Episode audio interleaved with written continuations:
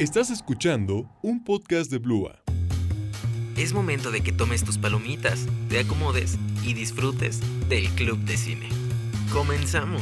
Buena tarde a todos y todas. Eh, bienvenidos a nuestra nueva sesión del Club de Cine del Campus Santa Fe. Ahora eh, contamos con la grata presencia del doctor Carlos Mendiola. Bienvenido, mi querido Carlos. ¿Cómo estás? Hola, Anuar. Muy bien. Pues muy contento de estar aquí contigo y de poder compartir pues una gran, gran película mexicana de un director que además está por cumplir años en unos días. Yo sospecho que por eso lo cumpliste aquí, así que pues, qué mejor, qué oportuno. Mejor planeado imposible. Definitivamente. y, hola Alex, que nos, nos acompañas eh, finalmente. Mira, está entrando Joshua Soler también, padrísimo contar con su presencia. Bienvenidos a la conversación. Em, como, como bien dice el doctor Mendiola, hoy vamos a hablar de un peliculón. Em, vamos a hablar de Cronos, también conocida como La invención de Cronos, la ópera prima eh, de eh, nuestro querido director Guillermo del Toro, una película del género terror eh, que se filmó en México en 1993 Em, producida por el Fondo de Fomento Cinematográfico, IMCINE, la Universidad de Guadalajara, Iguana Producciones y Ventana Films, producida por Berta Navarro, dirigida y escrita por Guillermo el Toro.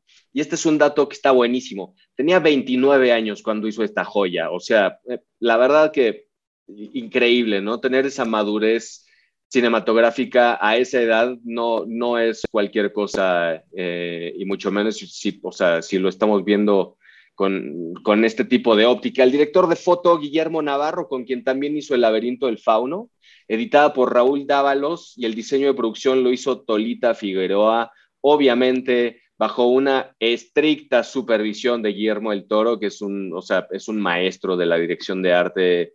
Eh, y, los logros son importantísimos. Bueno, en cuanto al reparto, trabajó con Federico Lupi y con Ron Perlman, eh, con quienes volvió a trabajar en películas eh, pues más, más adelante, la grata presencia de Claudio Brook, que es como muy especial escuchar el tono de voz de Claudio Brook. Eh, y, pues bueno, le dan un papelazo, ¿no? Margarita Isabel, Tamara Chanat, Daniel Jiménez Cacho, Mario Iván Martínez, Fernesio de Bernal, Juan Carlos Colombo y algo que me parece muy atinado es la voz de Jorge Martínez de Hoyos como narrador. Em, le, da, le da una onda súper, súper linda, como muy profunda. Ganadora en Cannes del premio Mercedes-Benz Award porque la película fue estrenada en 1993 en Cannes el 17 de mayo se filmó el 10 de febrero, eh, del 10 de febrero al 8 de abril de 1992 en México. Es una película que tiene 94 minutos de duración. Se filmó en 35 milímetros y como les comentaba, eh, se presentó inicialmente en el Festival de Cannes donde gana Mercedes-Benz Award y gana Cámara de Oro. Después también es ganadora en otros premios internacionales como el Academy of Science eh, Fiction, en donde gana el Best Genre video release en el Amiens International Film Festival, ganadora de mejor película, premio especial del jurado.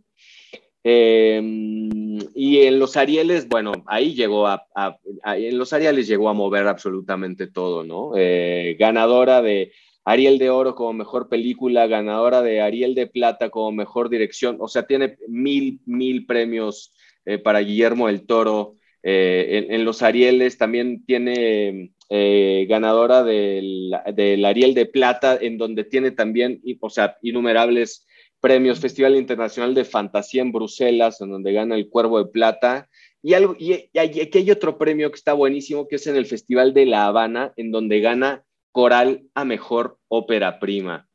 Eh, el presupuesto inicial de la peli fue de un millón y medio de dólares, que terminaron convirtiéndose en dos, ¿no? Guillermo el Toro consiguió el medio millón eh, con préstamos, deudas bancarias etcétera, y lamentablemente, pues bueno, solo logra 630 mil dólares de box office, eh, pero igual es una película que tiene muy poca visibilidad en ese momento y ahí es en donde, pues bueno, pierde presupuesto, ¿no? Eh, pierde, pierde ingresos. En el tomatómetro, que como es nuestra tradición acá, tiene 91%, Carlos, de, de, reviews positivas, o sea, tiene 91% de los reviews de los críticos de cine. Y la audiencia, que yo creo que no le, entendí, no, le entendieron, eh, le da un 69% en el tomatómetro, que no es necesariamente como algo que represente la calidad de esta belleza.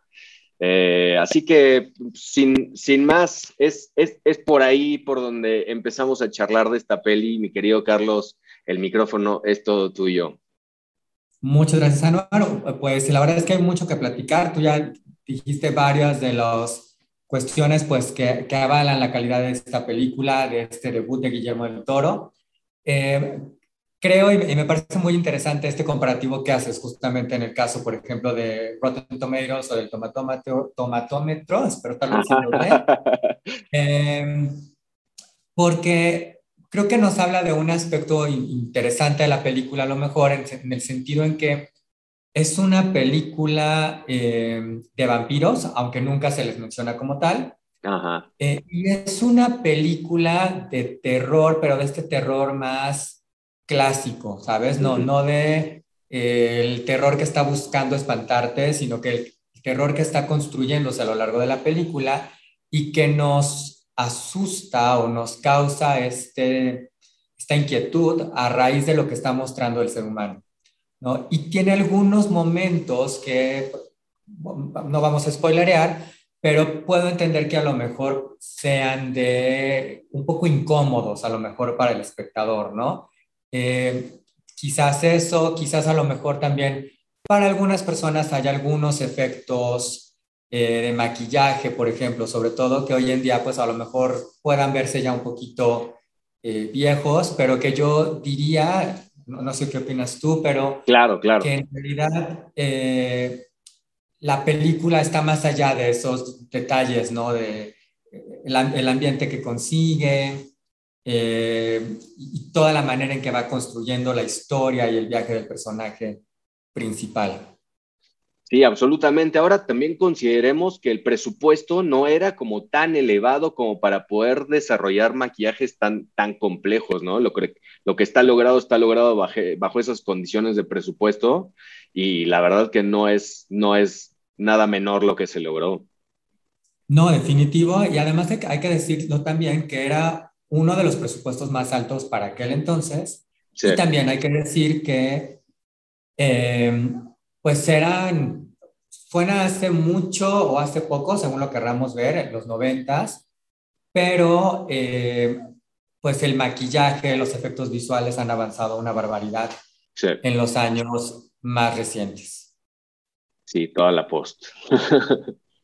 Exacto, sí, sí, sí, no, la verdad es que es una barbaridad. Ahora se pueden recrear escenarios completos y el maquillaje pues transforma a los actores de una manera impresionante. También hay que mencionar que Guillermo Toro tiene mucha formación en maquillaje y efectos especiales también, ¿no? Ha sido, fue una de las áreas en las que él había empezado a trabajar antes de lanzarse como director y ha seguido muy, muy apegado a, a este rubro en otras de sus películas.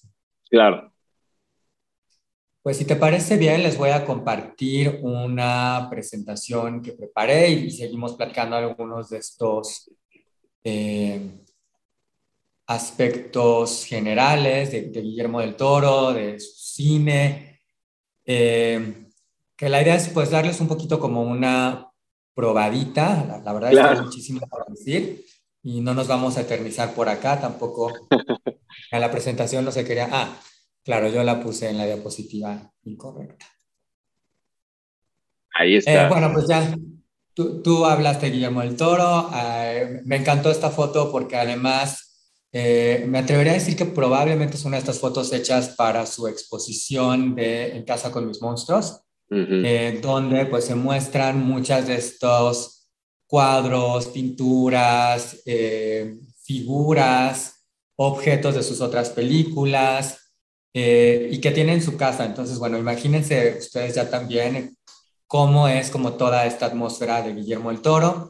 Anuar ya lo mencionó, es director, es guionista, es productor, es novelista, aunque tiene también entre sus créditos doblaje, maquillaje, efectos y algunas de otras cuestiones. Es de Guadalajara, Jalisco, y como decíamos hace un ratito, pues cumple años en un par de días más, el 9 de octubre. Es conocido como el gordo del toro o el gordito del toro, todo el mundo lo conoce así.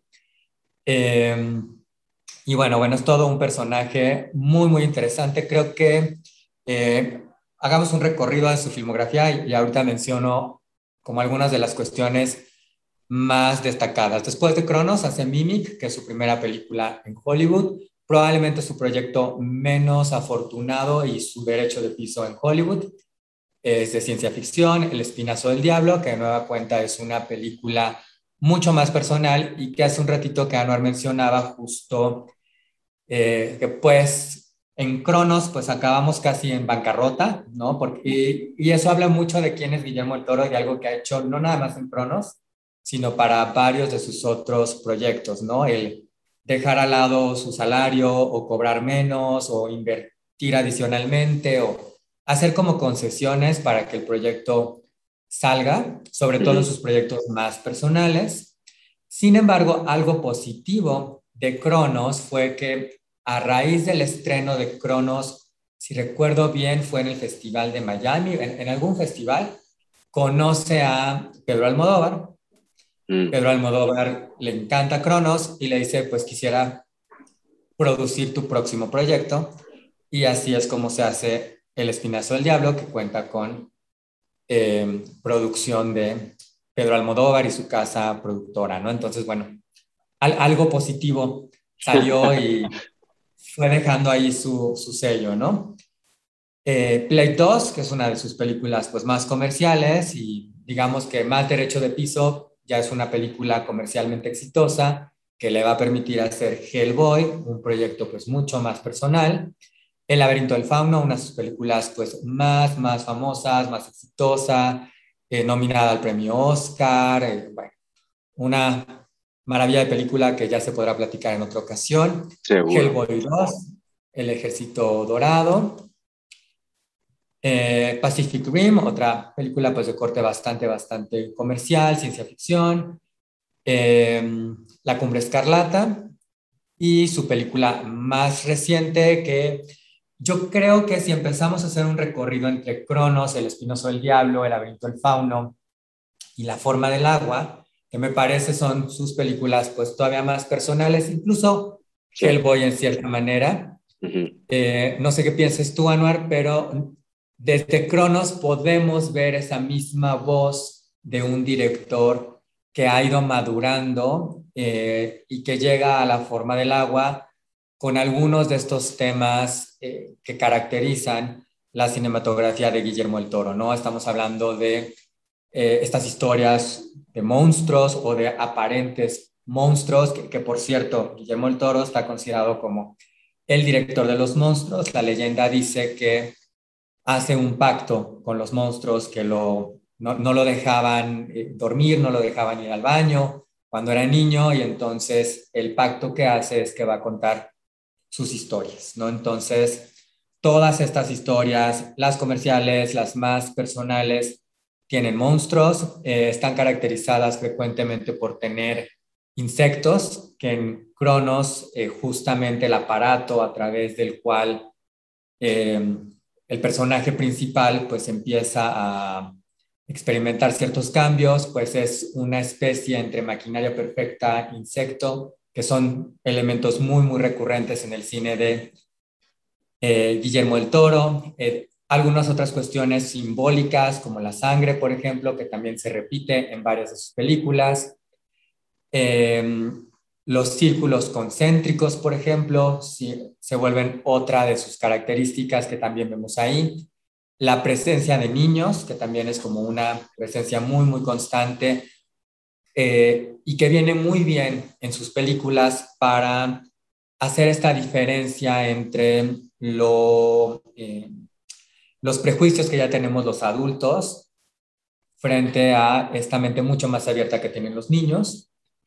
Eh, y también es, es, un gran cine que me parece refleja al propio Guillermo del Toro como una persona eh, déjenme ponerlo de manera que sea políticamente correcto, porque en estas ya uno nunca sabe, pero como una persona que eh, en cierta manera pudo haber sido marginado por ciertas características físicas o de personalidad, ¿no? Que eso es algo que vemos muchísimo en, su cine. La forma del agua es como el más grande ejemplo donde tenemos un personaje principal eh, que es eh, sordomudo, uh, un monstruo, una mujer de color, eh, un gay, y entonces todos estos personajes están siendo llevados a la luz y están recibiendo un tratamiento distinto, ¿no? Y bueno, todo eso tiene sus raíces en Cronos, creo que vale mucho la pena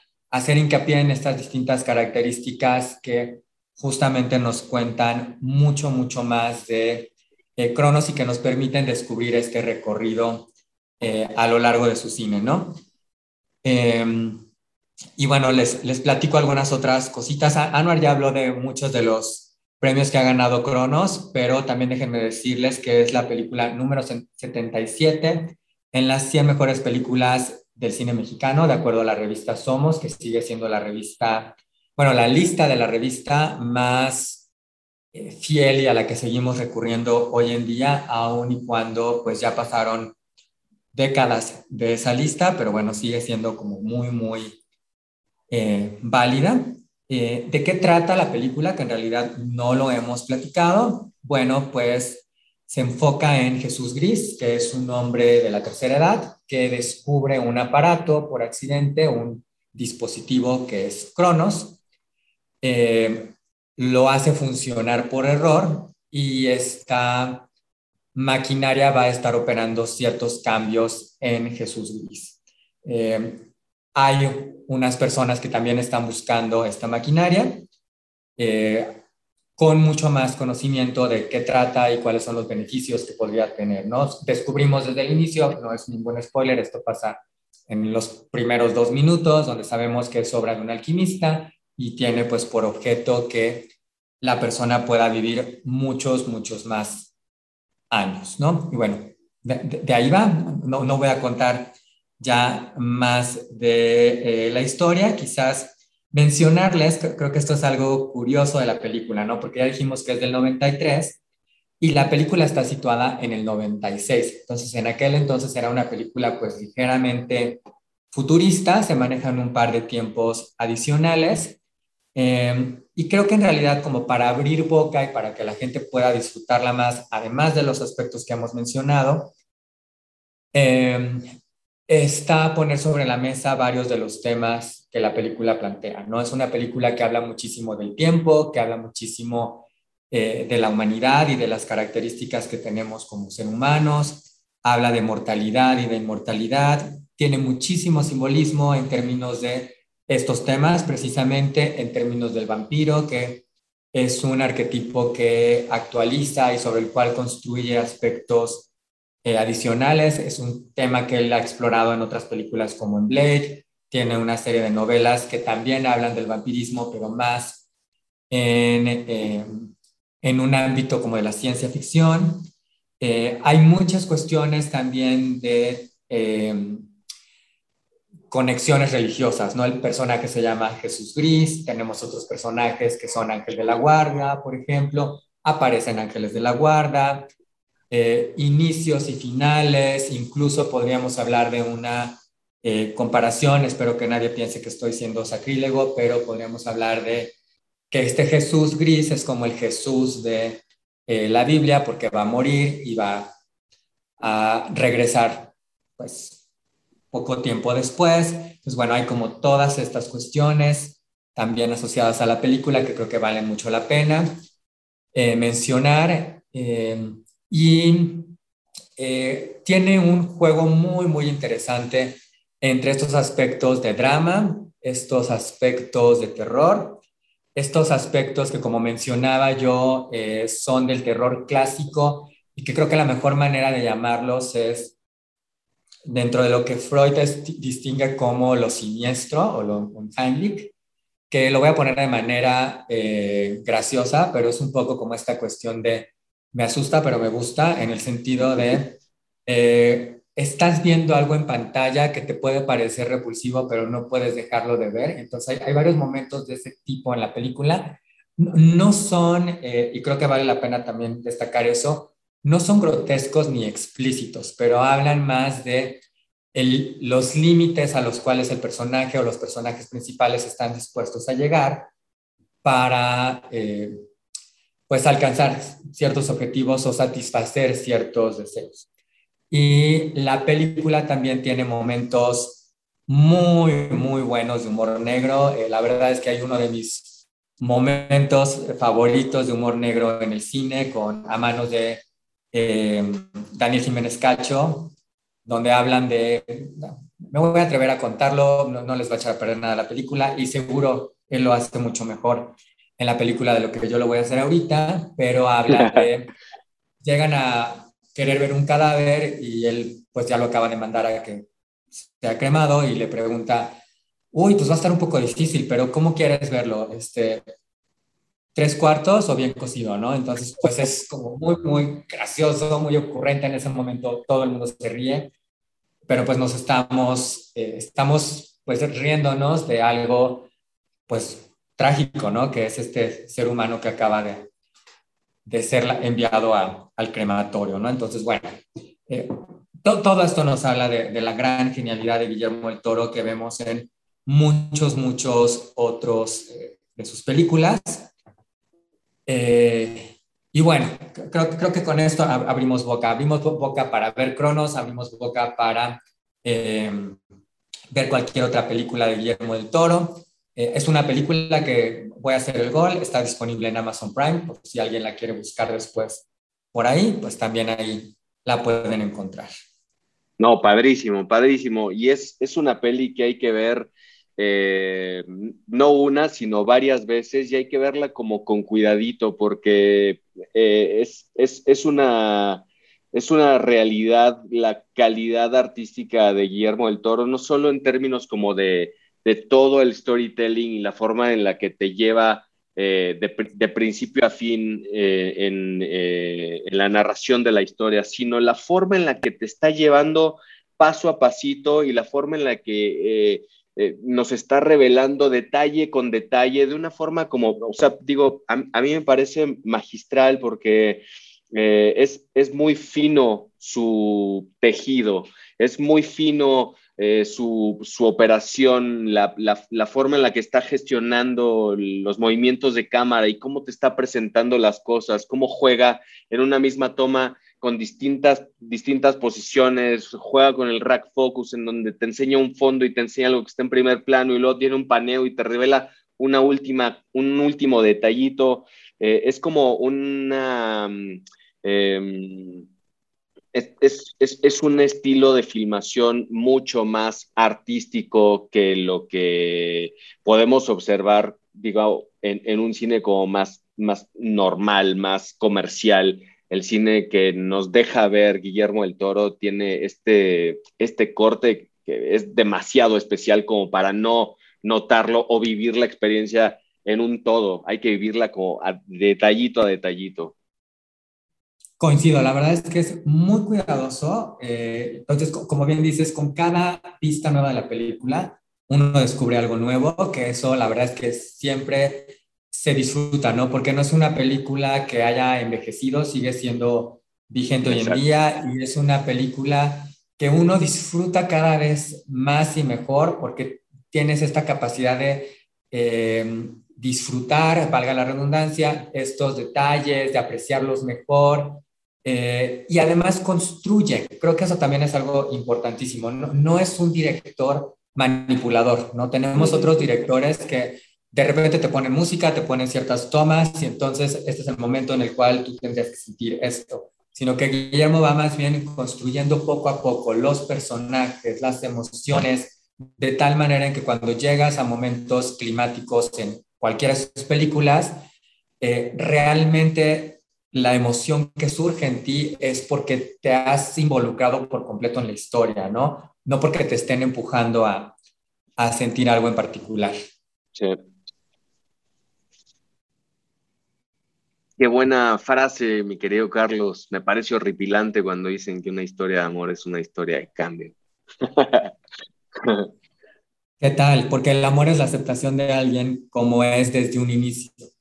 Mi monstruo, por ejemplo, no va a cambiar, ¿no? Entonces, me, encantó porque creo que habla mucho de él, habla mucho de su cine eh, y habla mucho de la verdad que quiere comunicar, ¿no? De no se trata de volvámonos a alguien diferente, sino seamos quienes somos y deberíamos de ser amados por ser quienes somos, ¿no? Entonces, creo que eso es una gran, gran maravilla y que nos habla muchísimo de, de, quién es él, ¿no? Y además de enseñarnos a ver más allá de, del monstruo, que, que en apariencia o, o, de la primera apariencia, ¿no? Vaya, sino de ir un poquito más allá y de realmente conocer qué hay más, más allá de esa primera fachada que podamos ver en un inicio. Absolutamente, de nuestro queridísimo y muy, muy respetado eh, artista mexicano Guillermo del Toro, es, es, es, un placer hablar de él y un placer hablar de, de su cine. Alex, ¿ya la viste? Sí, ya la vi. De hecho, no había entendido que era de vampiros. Me da mucha pena. ¿Cómo, Alex? Bueno, ahora ya, ya lo tienes, ya puedes verla de nuevo. Yo dije, ¿qué onda con esto de la sangre? ¿De dónde salió? Claro. Y bueno, eh, aquí es en donde te enteras de esos detalles. Mi querido Carlos, muchísimas gracias por traernos eh, toda esta información, tu presentación, siempre llena de valor. Eh, es, es, un gustazo compartir con ustedes. Muchas gracias por venir al Club de Cine. A ti, Anor, muchísimas gracias. Y pues bueno, ojalá que puedan disfrutar mejor de Cronos después de haberla platicado aquí. Y si ya la vieron, pues que puedan volver a verla y que todavía esto signifique algunas llavecitas adicionales para disfrutarla en esa segunda, tercera o, o, las que sean. La verdad es que es de esas películas que vale la pena ver una y otra y otra vez. Sí, sí, sí, sí, sí. Eh, cada vez con un ojo más crítico, ¿no? Padrísimo poder observarla de esa manera. Eh, pues bueno, un placer, señor. Muchas gracias por, por venir a, a, la sesión, Alex. Eh, un gustazo eh, compartir con ustedes. Nos vemos en la próxima. Les mando un abrazo muy grande y por favor compartan los comentarios, díganos qué piensan, qué pensaron, a dónde los llevó Cronos, eh, sobre todo después de escuchar a nuestro invitado de gala en esta, en esta ocasión. Eh, bienvenidas, bienvenidos. Nos vemos en la que sigue. Un abrazo grande. Gracias, Carlos. Gracias, Alex. Bonita tarde. Gracias, un abrazo. Gracias, Carlos. Gracias a los dos. Nos vemos. Gracias por acompañarnos en un episodio más. Nos escuchamos para la próxima. Hey, y recuerda, siempre puedes invitar a tus amigos al Club de Cine.